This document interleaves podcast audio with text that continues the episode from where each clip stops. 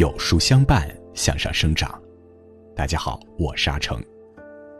名著专栏上线至今，每天后台收到很多书友留言，希望有书君可以把四大名著所有文章放一起，方便阅读。现在有书君就来满足书友们的要求了，点击文章底部四大名著合集，或者进入有书公众号，输入关键词“名著”或者“四大名著”，即可获取往期所有文章链接。今天让我们继续收听名著《水浒传》，闲谈水浒风月，轻叹红颜薄情。扈三娘绰号一丈青，在梁山泊一百单八将中排名第五十九位，对应的名号是地煞地彗星。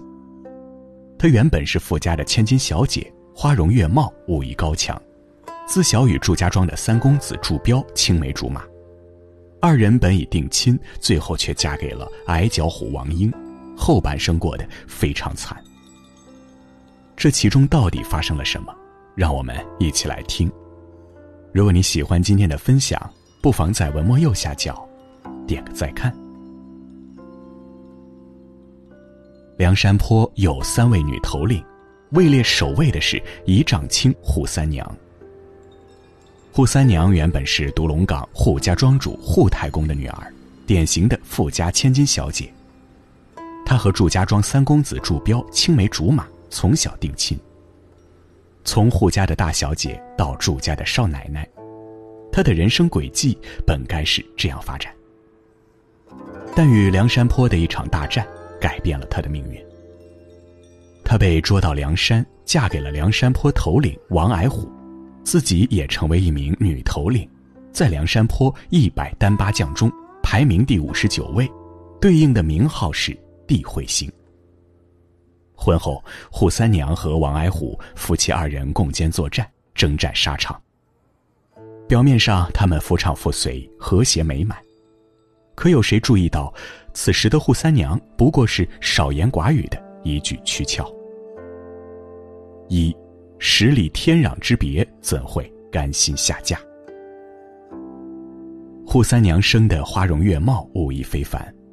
书中这样描写她：缠鬓金钗双压，凤靴宝凳斜踏，连环铠甲衬红纱，袖带柳腰端挎，双刀把雄兵乱砍，玉纤纤猛将生拿，天然美貌海棠花，一丈青当先出马。简直又飒又美，迷倒众生。她虽然家庭优渥，却也不是娇娇女。有人说起扈家庄，称赞少庄主扈成功夫十分了得，而提到她，却说唯有一个女儿最英雄。她的锋芒已然盖过了哥哥。要说扈三娘的武艺有多高，从她用的兵器上就能看出端倪。她骑一匹青葱马，抡两口日月双刀。对一个女子来说，马上厮杀已是不易，更何况双手使刀，这得要多精湛的功夫才能掌握平衡。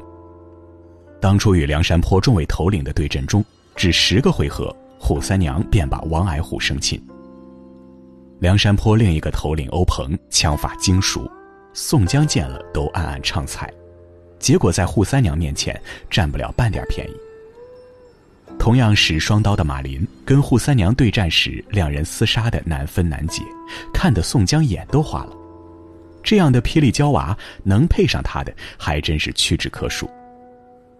他原来的未婚夫祝彪是祝氏三杰中最强的一个，年少英雄，骑马射箭，舞枪弄棒，样样精通，功夫了得。最后因被李逵杀死，两人只能阴阳相隔了。再看后来的丈夫王英，因生得五短身材，所以被人取了个“矮脚虎”的绰号。王英原是押车伙计出身，见财起意，杀死雇主，落草为寇，并且为人好色，猥琐不堪。一个是本事低微的山野强盗，一个是貌美如花、武艺高超的大家闺秀，这样天差地别的两个人，扈三娘怎么可能心甘情愿认可这门亲事？二，背负血海深仇，却要强颜欢笑。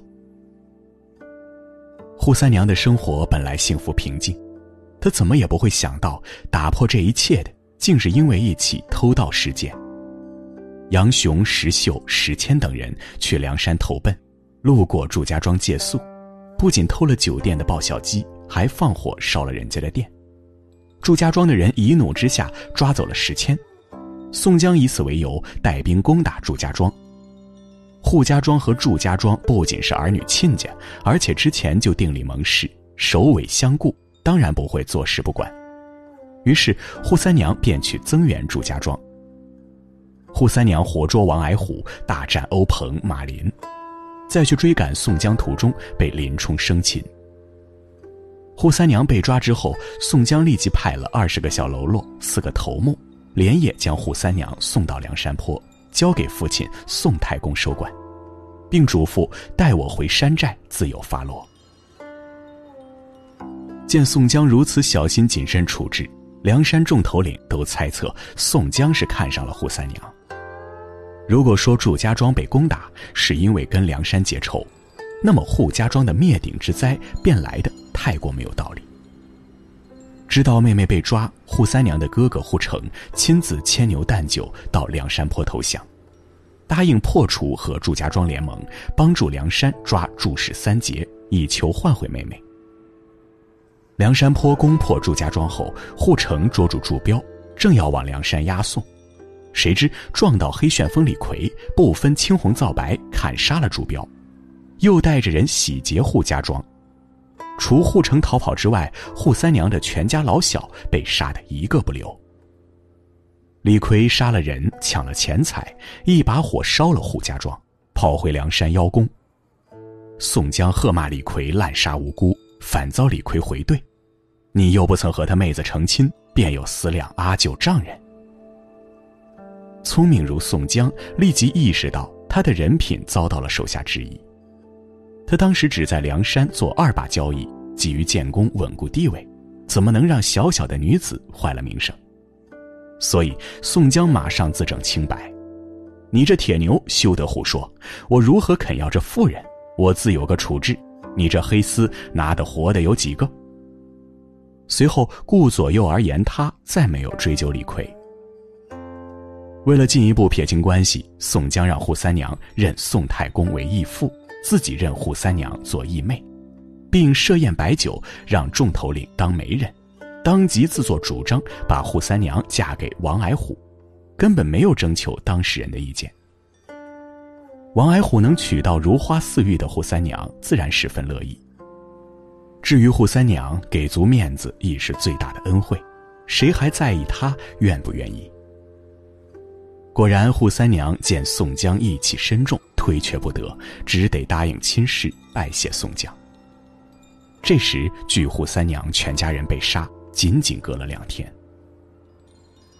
三，婚姻被逼无奈，只能沉默以待。宋江为什么要把扈三娘嫁给王矮虎？他曾再三许诺要给王矮虎说一门亲事。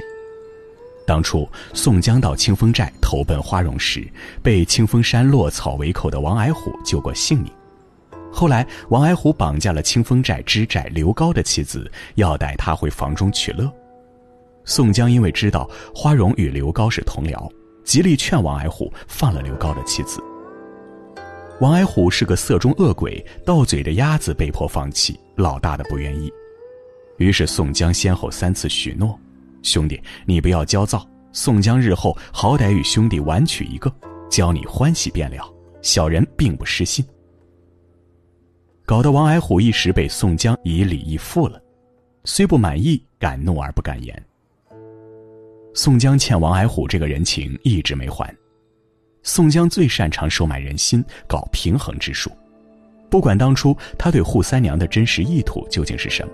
但他对扈三娘和王矮虎的拉郎配可谓一石三鸟，既止住闲言碎语，稳固了地位，又还了王矮虎人情，让梁山众头领称颂他仁德之士。那么被逼着嫁给仇人，扈三娘为什么没有拒绝宋江呢？并不是扈三娘没心没肺，而是逼不得已。推却不得已经说明了一切，那就是他无法拒绝。他所有的亲人全部被杀，包括他的未婚夫朱标。一夜之间，他的世界全部坍塌。一个十几岁的小姑娘身陷囹圄，环顾四周，眼前全是灭家的仇人。她如果拒绝，后果可想而知。宋江的高明之处还在于用纲常伦理收服了扈三娘。在当时的宋代，女子的婚事由父兄做主。扈三娘的父亲扈太公被杀，兄长扈成下落不明。现在他只能由义父宋太公、义兄宋江做主婚姻大事。而这个所谓的义兄，明知道王矮虎好色，不是好汉的勾当，还是做主将扈三娘嫁给了他，丝毫未征求义妹的意见。众梁山好汉会为他伸张正义吗？当然不会。他全家人被杀，竟得不到一句道歉的话。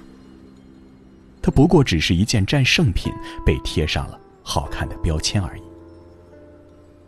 义父义兄做主，众头领做媒，伦理纲常在此，容不得扈三娘半点反抗。在这样的群体里，扈三娘内心的痛楚能和谁说呢？所以从此以后，扈三娘成了一个木头人，几乎不开口说话了。翻遍《水浒传》全书，扈三娘仅说过三句话，其余时候都只是作为一员头领在砍砍杀杀，直至战死方腊，了却凄惨的一生。婚姻如人饮水，冷暖自知。对于扈三娘来说，表面上的夫唱妇随不过是一种假象，一个没有灵魂的躯壳，才是对命运真正的抗争。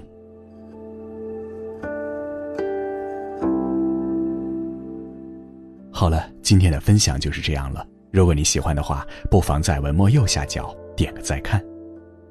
闲谈《水浒风月》，轻叹红颜薄情系列正在连载中。明天我们要讲的是潘巧云的故事。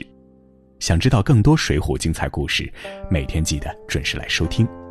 听完的朋友不要忘了点击文末四大名著合集图片。在这个碎片化的时代，你有多久没读完一本书了？长按识别文末二维码。免费领取五十二本共读好书，每天有主播读给你听哦。我是阿成，我在山东烟台，向你问好。